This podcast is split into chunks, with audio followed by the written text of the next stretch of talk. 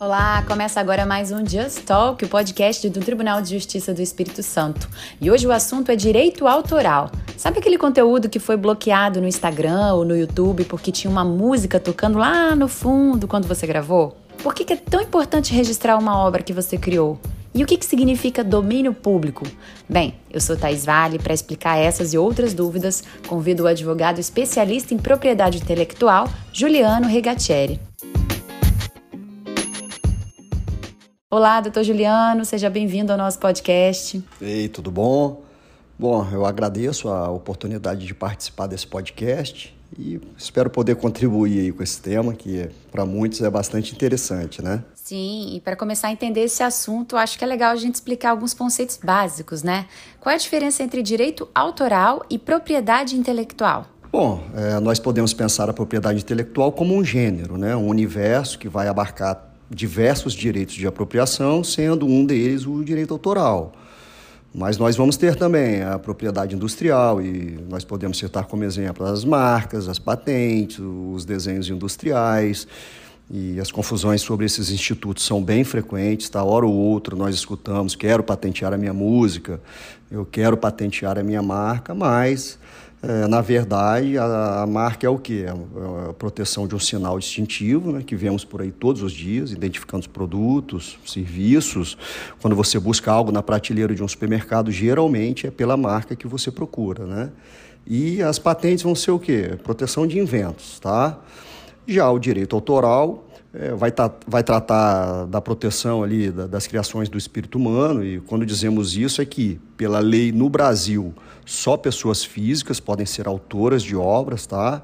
E que vai visar a proteção de obras, sejam elas artísticas, é, literárias ou científicas. Quais são os tipos de obras intelectuais protegidas pela lei de direitos autorais? Bom, nós podemos citar como exemplos os textos, os livros, músicas, fotografias, desenhos, obra de artes como pinturas, esculturas, o próprio programa de computador, que é a expressão do código-fonte, né, também é protegida pelo direito autoral. Isso dentre outras obras ali citadas na, na própria lei, mas o caput do próprio artigo 7 traz no seu, final, no seu final o termo tais como. Então a gente percebe claramente que a lei não limitou essas obras. É, podemos dizer, esse rol ele é, é exemplificativo. Outros tipos de, de, obras também poderão ser protegidos, mesmo porque a nossa legislação ela é de 1998, né, e de lá para cá tivemos um incremento tecnológico muito grande. A própria legislação não foi é, preparada para o advento do, do mundo virtual, para o, para o mundo digital, né, por exemplo. E uma coisa que eu gosto de destacar também é que o direito autoral ele não protege as ideias em si. Exemplo, se eu imaginar pintar um pôr do sol em uma tela, qualquer pessoa pode ter a mesma ideia e fazer a pintura dela. Essa ideia não tem, essa ideia não é protegida. É, mas a expressão da minha obra, a expressão da minha pintura na tela, sim, ela constitui uma obra que pode ser protegida e não pode ser copiada. O que são os direitos morais e direitos patrimoniais? É possível que um autor de uma obra intelectual ceda os direitos patrimoniais, mas não abra mão dos direitos morais? Pode exemplificar para gente? É, os direitos patrimoniais são os que vão permitir ao titular da obra extrair um benefício financeiro em virtude da utilização da sua obra. Tá? Exemplo: a reprodução da obra, execução pública da obra, radiodifusão, comunicação, adaptação, tradução é, uma que sempre ouvimos falar, é, que a gente vê por aí, é a execução pública. Um exemplo são as músicas tocadas em lugares públicos, sejam bares, restaurantes, hotéis. É, quem já ouviu falar no ECAD? É, o ECAD, aqui no Brasil, é a entidade responsável pela arrecadação e distribuição dos direitos autorais. Na prática, existem até fiscais que rodam, é, identificam lugares onde, estão havendo, onde está havendo a execução pública e eles fazem a fiscalização, emitem ali a cobrança e depois essa, esse dinheiro vai ser distribuído, tá? É, já os direitos morais são diferentes. Eles vão visar o que? É, a preservar o vínculo pessoal do autor com a obra. É, respondendo sua forma, respondendo sua pergunta de uma forma objetiva. Eles não podem ser cedidos, não podem ser renunciados e não prescrevem, tá? Um exemplo: direito à autoria, que é o direito à paternidade da obra. de ser referenciado como autor quando a sua obra é mencionada ou reproduzida. É, o direito de paternidade, inclusive, também pode ser tido como de caráter público, é, da, da coletividade. Todos têm direito de saber de quem é aquela obra. É, também temos é, direito é, à, integridade da obra. O que isso quer dizer? O direito de se opor à deformação da obra, qualquer tipo de mutilação ou até mesmo a, a utilização dessa obra dentro de contextos é, que, po que possam prejudicar a honra, a reputação artística do autor é, ilustrando. Imagine um, um, cantor gospel, a música de um cantor gospel sendo utilizada dentro de um contexto pornográfico, né? É, mesmo que ele tenha feito a cessão dos direitos patrimoniais, a lei vai permitir que ele questione esse uso, tá? É, até após a morte do autor, esses direitos são transferidos aos sucessores e, pela lei, até o Estado pode zelar pela integridade e, e autoria da obra, mesmo depois, inclusive, de cair em domínio público, tá? E o que, que significa dizer que uma obra caiu no domínio público? Bom, existe uma dinâmica na propriedade intelectual como um todo, tá? Os direitos de propriedade são temporais, né? É, assim, como forma de não desestimular as criações, é, privilegiando até as cópias, o Estado, através dos legisladores, é, ele confere um tempo de exclusividade de exploração das obras, né, das criações. Tá? Após o término do prazo da proteção, a obra pode ser utilizada comercialmente pela coletividade. Tá? Quando aí vai ser importante manter a atenção quanto aos direitos morais. Como eu disse, estes sim irão perdurar. Então, o domínio público ele vai fazer parte da dinâmica dos direitos autorais. As obras caem em domínio público, né, elas vão fertilizar a cultura e vão fomentar o surgimento de novos autores, que poderão usar livremente essas obras para a criação de novas obras, enfim, a cultura vai se retroalimentando. Quanto mais extenso o domínio público, quanto maior for o acervo cultural em domínio público, maior vai ser o acesso e maior vai ser a possibilidade de novas criações. É assim que funciona essa dinâmica. Por que, que é importante registrar uma obra? E onde eu posso fazer isso? Na verdade, não há nada de especial a ser feito para registrar uma obra. Tá? A Convenção de Berna e a lei brasileira elas não exigem formalidades para o registro. O direito autoral vai nascer com a concepção da obra. Agora, é, mesmo que a fixação em algum suporte não seja obrigatória, é a melhor forma de provar que a obra existe e quem é o autor, inclusive sobre questões de anterioridade, robustez de prova. Isso vai ser muito importante nos tribunais. Nós temos aqui no Brasil, nós sempre sugerimos que se faça o registro. Né? Nós temos a, a Belas Artes, nós temos a Biblioteca Nacional, a Escola de Música, enfim, cada uma com suas peculiaridades ali para o registro de determinadas obras. Tá?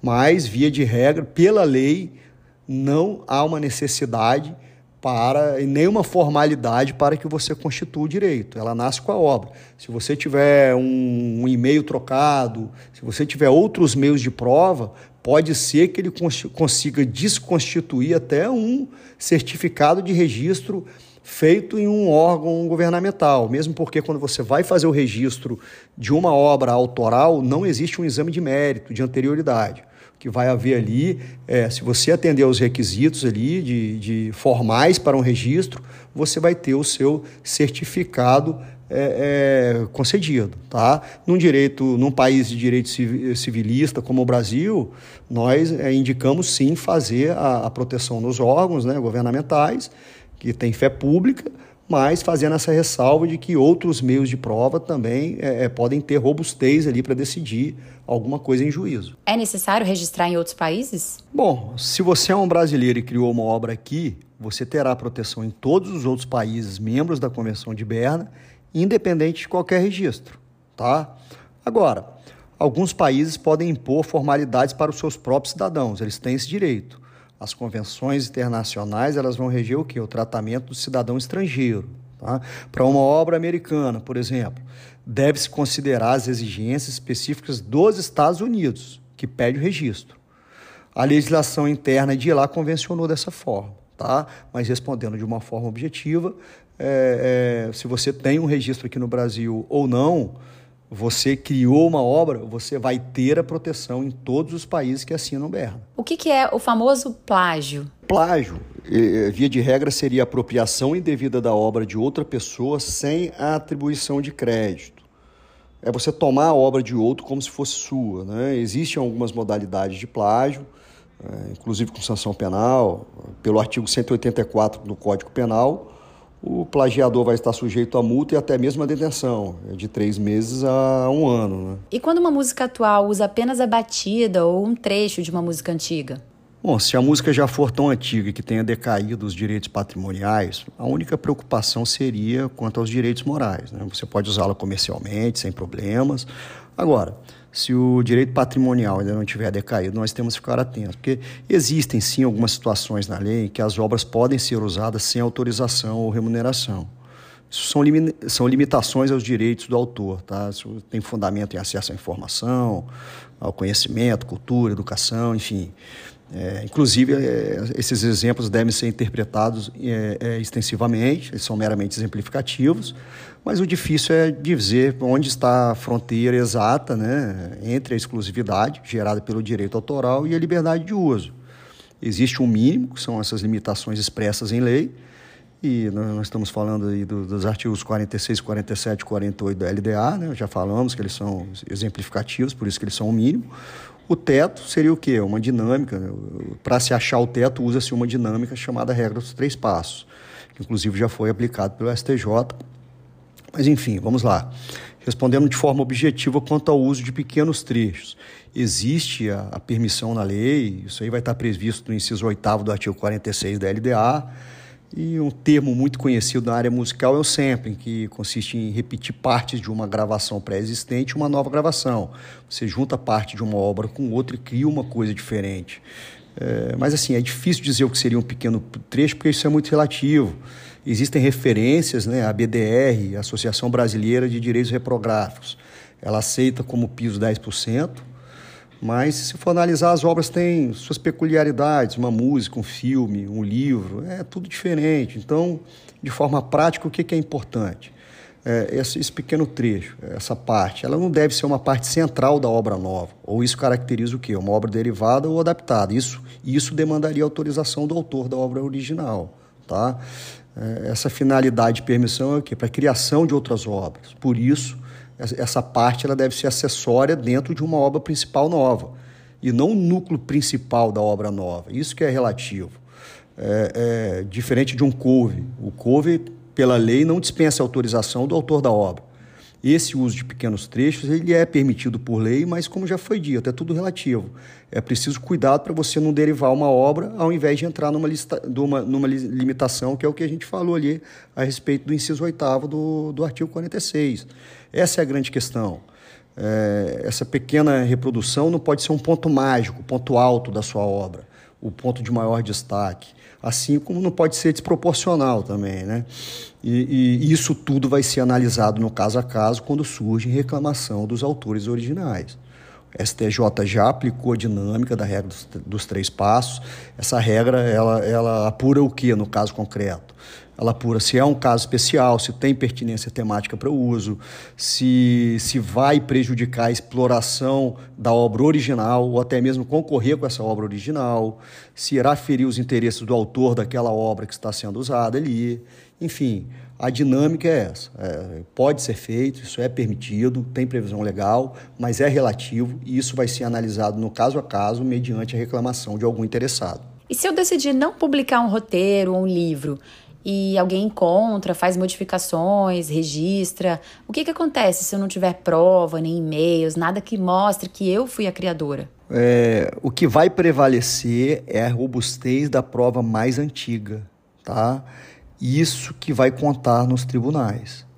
É, Sugere-se que você faça o registro ou que você é, é, mande um e-mail com essa obra. Antigamente as pessoas até mandavam né, um selo, uma carta do, dos correios selada para ela mesma e não abria. Aquilo ali pode fazer uma prova de anterioridade também, visto que um selo tem fé pública. Mas, assim, nós temos tantos meios hoje, né? Nós temos, como disse, a Biblioteca Nacional, Belas Artes, Escola de Música. até um cartório, se for o caso ali, né? tirar uma xerox autenticada que seja, um e-mail que você manda para alguém ou para você mesmo. Existem várias formas de você fazer uma prova de que isso já existia em determinado momento. Se você não tomou nenhum tipo de cautela, é muito difícil você reaver essa autoria em um tribunal, visto que você não tem prova nenhuma de que foi você que fez. Bem, agora vamos para as redes sociais. Por que, que YouTube, Instagram, às vezes bloqueia o nosso vídeo se tiver um trecho de uma música ou de um filme tocando lá no fundo? Existem alguns algoritmos, é, identificadores de conteúdo. Né? Veja o Content ID, que é uma tecnologia do Google, é, ela é utilizada no YouTube. E, e, esses programas eles fazem uma varredura em tudo que é veiculado dentro da plataforma. Eles tentam impedir a postagem de determinados conteúdos. É, isso provém de um pacto, isso é um acordo privado tá? É, entre as plataformas e os titulares dos direitos, por exemplo, as gravadoras, é porque é mais seguro para elas ter esse acordo com esses titulares né, na tentativa de se livrar de ações judiciais, que são causadas é, por violação de terceiros praticados dentro da plataforma. Então, a inteligência artificial do algoritmo, ele identifica o conteúdo é, de acordo com, com uma base de dados que, em tese, já foi fornecida pelos titulares, e caso a varredura encontre algo que combine com essa base de dados, isso pode gerar alguma consequência é, na prática. Agora, essas consequências elas são programadas. O, o, algoritmo mesmo ele só identifica o conteúdo, mas o que será feito depois já foi previamente convencionado entre as plataformas e os titulares dos direitos. E na prática? Na prática, a gente pode destacar umas três consequências principais. Pode ser apenas identificar o local e o perfil de quem está reproduzindo é, aquele conteúdo. Uma segunda opção seria desmonetizar o conteúdo e até transferir os valores referentes àquele conteúdo para os titulares do direito, ou, em muitos casos, até mesmo derrubar o conteúdo. Tá? Um problema é que o algoritmo ele não tem a sensibilidade de identificar alguma situação permitida, e na dúvida, o que ele faz? Aciona o alerta e aquele conteúdo pode sim ser derrubado, às vezes até injustamente. O prejudicado ele vai ter a chance de contranotificar a plataforma, tá? Esses trâmites acontecem dentro dos termos da própria plataforma e se o interessado entender que foi prejudicado indevidamente, ele vai ter que recorrer ao judiciário. Ali ele vai pedir ou retorno do conteúdo, até alguma a reparação é, de perda que ele tenha sofrido. Né? Mas, é, de uma forma resumida e objetiva, é isso. Nós temos aí vários players, né? a, plataforma, os titulares do direito, é, o próprio algoritmo ali, os usuários, a, a dinâmica é, de um, de um conteúdo derrubado geralmente é essa. Se eu quero fazer um perfil da minha empresa, por exemplo, no Instagram, bem bacana, assim, posso usar imagens, fotografias de outras pessoas, fotografias da internet, sem causar nenhum prejuízo ao detentor daquelas imagens? Bom, regra número um: é nunca utilizar imagens supostamente sem donos encontradas na internet, tá? É, quando envolver imagem de pessoas, o cuidado deve ser redobrado. Ah, se é uma obra é uma coisa, uma obra ali, uma pintura, uma foto de um objeto é uma coisa, aí vai envolver um direito autoral ali do fotógrafo. Uma obra que está envolvendo ali um direito de imagem, já tem o direito da imagem ali de quem estava na obra e o direito do autor, já são duas coisas. Se a imagem da pessoa, se, se for a imagem de um menor de idade, a atenção deve ser triplicada. E por aí vai, tá? O ideal, se você quer ter conteúdo no, no seu site, no seu Instagram, o ideal é ter os contratos que formalizem a utilização das imagens, tá? Uma coisa interessante, é, quando encomendamos um serviço, é, a cessão dos direitos não é automática. Tá? Vamos, vamos imaginar aqui, é, você vai e contrata um fotógrafo, um fotógrafo para sua formatura ou seu casamento. Tá? Essas fotos, elas, se não tiver um contrato ali de sessão, um contrato escrito determinando isso, essas fotos são para o seu uso limitado. Tá? O que, que eu quero dizer? É, vamos supor que você. O caso de você negociar as fotos com uma revista, né? Que queira fazer propaganda é, com o seu vestido de noivos. O fotógrafo, que é o autor da foto, ele tem o direito de questionar caso é, o contrato que você fez com ele não tenha previsão de uso da foto para essa finalidade aí. Tá? Então, muitas vezes a gente comenta o serviço, não tem contrato, não tem nada, você acha que é sua, você acha que é para uso é, irrestrito e não é. Essas questões de direito autoral elas são muito específicas.